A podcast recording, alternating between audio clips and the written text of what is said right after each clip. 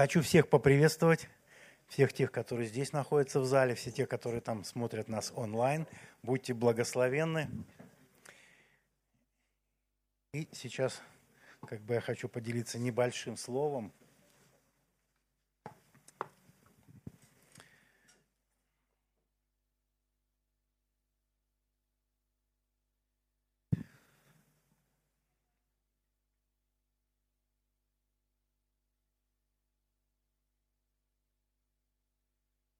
У меня тут недавно, я посмотрел одно свидетельство, и знаете, мне запала одна фраза, и как бы вот это заставило меня поразмышлять. Я вот хочу вам сейчас, как бы, прежде чем я назову название проповеди, хочу вам сказать, что я подумал и, в принципе, разделил четыре на четыре категории все вещи, которые появляются в нашей жизни. И я как бы начну сзаду наперед. Знаете, есть вещи, которые необходимые в жизни каждого из нас, да? даже, можно сказать, чрезвычайно необходимые. Это без которых ну, человек просто не может жить. Второе, вторая категория. Есть вещи, которые нужные нам, да? которые мы очень часто используем, которые ну, у нас есть, да, которые мы постоянно употребляем.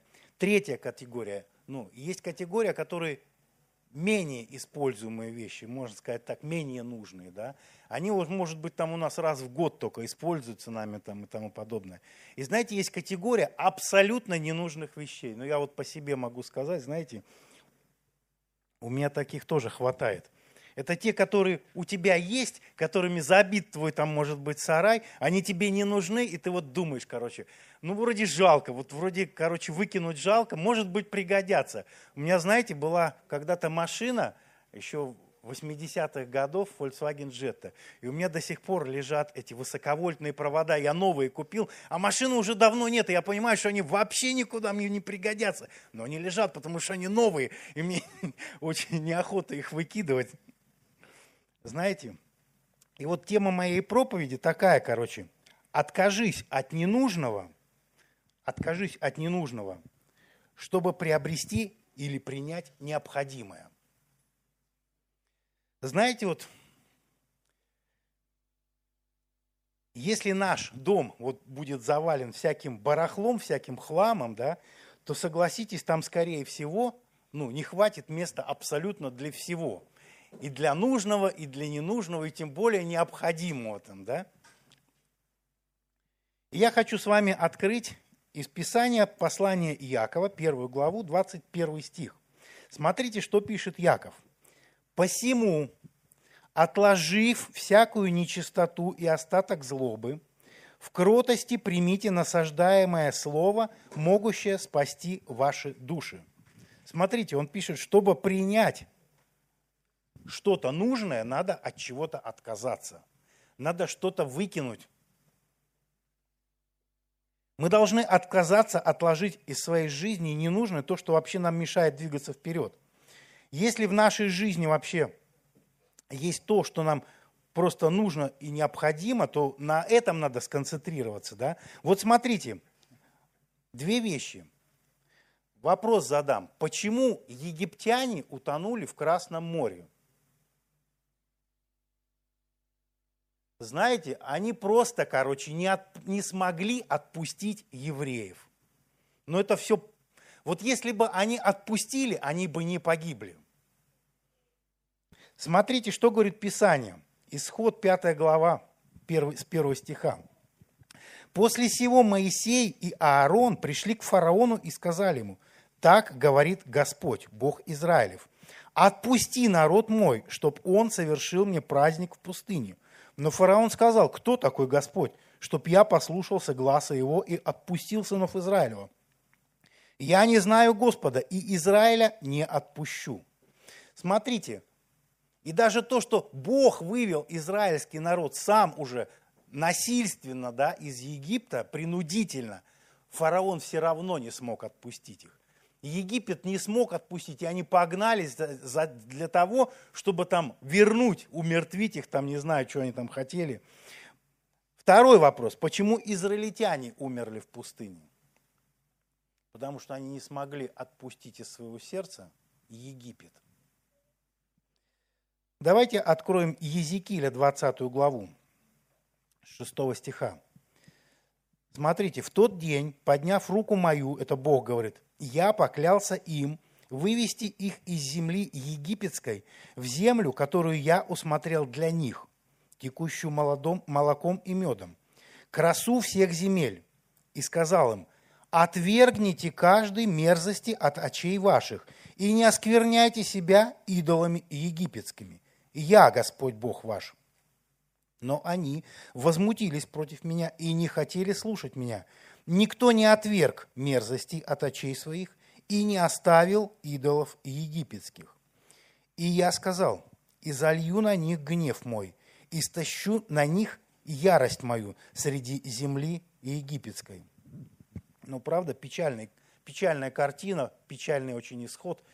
И мы видим, что весь израильский народ, за исключением некоторых, так и не вошел в землю, куда Бог собирался ввести их. Вот в детстве я очень любил смотреть передачу такую «В мире животных» называется, да? И я увидел там такую интересную картину. Вы, видим, ну, вы все, наверное, знаете, да, как раньше ловили обезьян.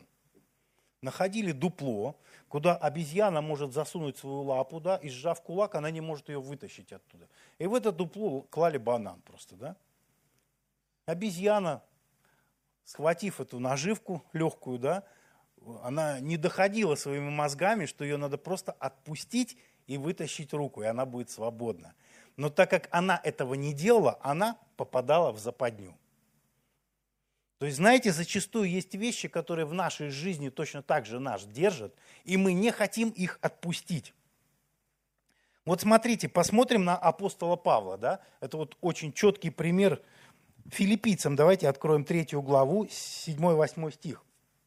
Павел пишет, смотрите, но что для меня было преимуществом в жизни апостола Павла, короче, ну, были какие-то преимущественные вещи, да, которые он считал необходимыми, важными, да, но смотрите дальше, но что для меня было преимуществом, то ради Христа я почел тщетою, да и все подсчитаю читою ради превосходства познания Христа Иисуса Господа моего. Для Него я от всего отказался, и все почитаю за ссор, чтобы приобрести Христа. Вообще мы видим, что здесь Павел говорит о некоторых своих приоритетах, которые у него в жизни поменялись, да, и пришла какая-то ситуация в его жизнь, и что-то изменилось. Его приоритеты поменялись. Вот смотрите, давайте посмотрим, как это все произошло. Что же могло повлиять на жизнь Павла, ну, в прошлом Савла, изменить свои приоритеты. Это Деяние, 9 глава. Смотрите, когда же он шел, это с 3 стиха, 9 глава с 3 стиха.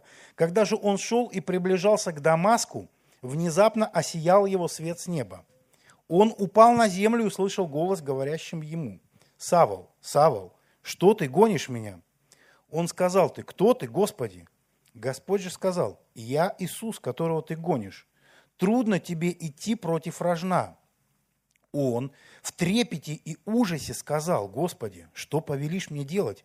И Господь сказал ему, встань и иди в город, и сказано будет тебе, что тебе надобно делать. Люди же, шедшиеся с ним, стояли в оцепенении, слыша голоса, никого не видя. Савол встал с земли и с открытыми глазами никого не видел. И повели его за руки и привели в Дамаск. И три дня он не видел и не ел и не пил. Ну, для нас, может быть, это маленько непонятная ситуация, потому что мы, может быть, такого не переживали, да? То есть, но для Савла в тот момент, понимаете, это что-то вообще произошло сверхъестественное. То есть он в страхе и ужасе принял то, что там было, да? То есть помните пастухи, когда увидели ангелов небесных, какова была их реакция? Они что, сразу кричать «Аллилуйя», что ли, стали? Но это в нашем понимании может быть так. Вот когда мы увидим ангелов, мы сразу «Аллилуйя» скажем, да? Ну, я думаю, что картина будет абсолютно иная, отличная от того, что мы представляем себе. Потому что если перед нами действительно появится сам Христос, то кто знает, что мы будем кричать. Знаете, когда пророк увидел Бога, он сказал, Господи, я человек с нечистыми устами. Он сразу, у него почему-то вся картина поменялась. И смотрите, Савол, вот он пережил это, и именно эти события конкретно повлияли на его жизнь. У него поменялись приоритеты. Он говорит, что вчера для меня было преимуществом, то сегодня я считаю это засор. Это мне не нужно. Я от этого отказался. Потому что это мешает мне идти дальше. Вот вспомните ситуацию, когда первые христиане принимали, да, христианство, принимали Господа, да, в своей жизни. Вот для них это был реальный выбор, да, это было реальное решение, это был вызов в их жизнь. Потому что в те времена все знали, что приняв христианство, ты обрекаешь себя на очень серьезную такую ситуацию. Да? Ты, у тебя выбор между жизнью и смертью встает перед тобой. Потому что там не говорили, что это ты, если ты примешь там христианство, ты будешь процветать. Нет, там понимали, что если ты примешь, то ты завтра может быть казнен. Завтра ты можешь расстаться своей жизнью и быть убитым за то, что ты сегодня принял Христа. Вот смотрите, что говорит об этом Евангелие от Луки, 14 глава, 26 стих. «Если кто приходит ко мне и не возненавидит отца своего и матери, и жены, и детей, и братьев, и сестер, а притом и самой жизни своей, тот не может быть моим учеником. учеником». Он говорит о приоритетах. Вот какие приоритеты в нашей жизни на сегодняшний день? Да? Что ты считаешь важным – что ты считаешь необходимым, а что маловажное в твоей жизни, а что может быть ненужное для тебя. Ты должен с этим разобраться. И чем скорее, мне кажется, тем лучше. Евангелие от Матфея, 7 глава, вот 13 стих написано, «Входите тесными вратами, потому что широки врата и пространен путь, ведущий в погибель, и многие идут ими, потому что тесны врата и узок путь, ведущий в жизнь, и немногие находят их. Вот здесь есть такая фраза «узок путь». А в оригинале это не узок путь, а там написано, что это путь, путь, который путь притеснений и гонений. То есть ты выбираешь путь притеснений и гонений. Понятно, что тот путь притеснений, он очень тесный будет, да, если тебя будут теснить со всех сторон. Но ты понимаешь, о чем уже речь идет. Это не путь, который будет усыпан цветами там, но это путь, когда ты будешь, может быть, страдать. И ты знаешь, за что ты будешь страдать. Я хочу такую вот фразу прочитать вам, чтобы вы запомнили. Сложные обстоятельства, в которые мы попадаем, зачастую сами подталкивают нас к смене приоритетов. И вот в свете того, что мы сейчас как бы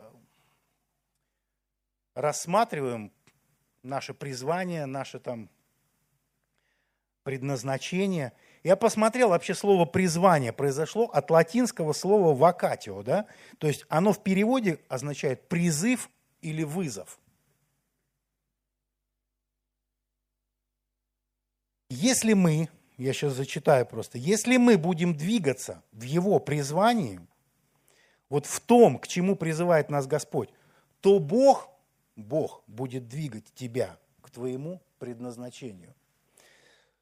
Смотрите, в нашей жизни призвание, оно может быть каждый день. Каждый день к тебе может быть какой-то новый призыв, каждый день перед тобой может стоять какой-то новый вызов. Да? Ты двигаешься в этом. И Бог тебя сам будет продвигать к твоему предназначению. Он знает, для чего Он тебя посадил здесь, на этом месте и поставил – знаете, мы зачастую узнаем это только, может быть, где-то там, ближе к концу. Потому что скажи тебе о твоем предназначении сейчас, ты свернешь манатки и уйдешь. Ты скажешь, мне не надо этого. Вот смотрите, скажи Савлу в тот момент, что, что, что вообще ему предстоит претерпеть ради Христа. Согласился бы он идти дальше или нет? Конечно, мы видим, как он там кичился, там, да я вот там, я люблю тебя там всем сердцем, да за тобой на смерть готов. Но как только обстоятельства стали меняться, мы видим, что это произошло. Мы видим, что он не готов был к этому.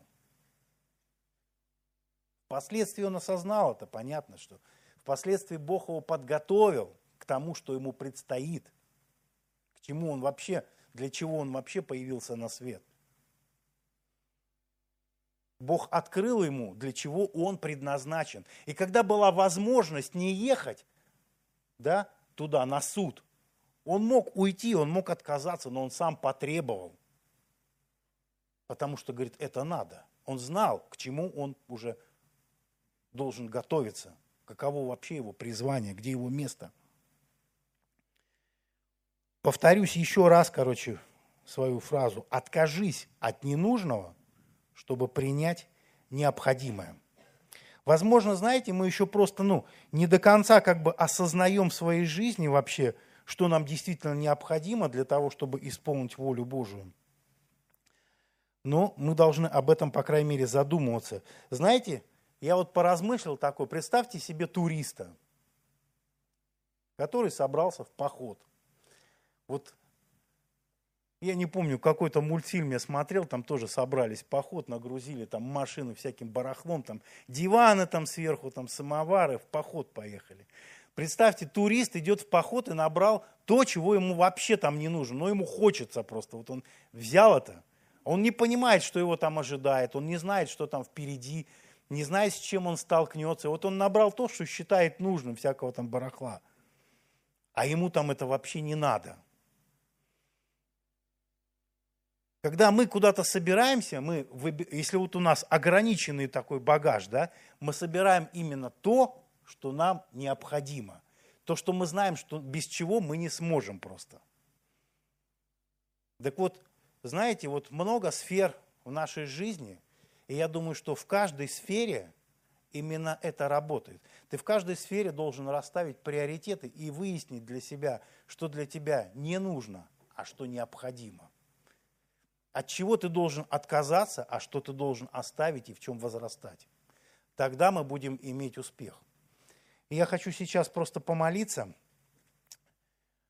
Знаете, просто в нашей жизни, если мы действительно хотим иметь больше Христа, если мы хотим быть ближе с Ним, то, знаете, надо что-то оставить, от чего-то надо отказаться, возможно, чем-то пожертвовать.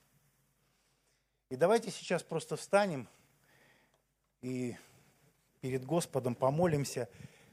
Возможно, каждому из нас надо что-то уделить для Бога, отдать Ему, Боже. Слава Тебе, Господь, и хвала. Мы просто отдаем, Боже, все в Твои руки –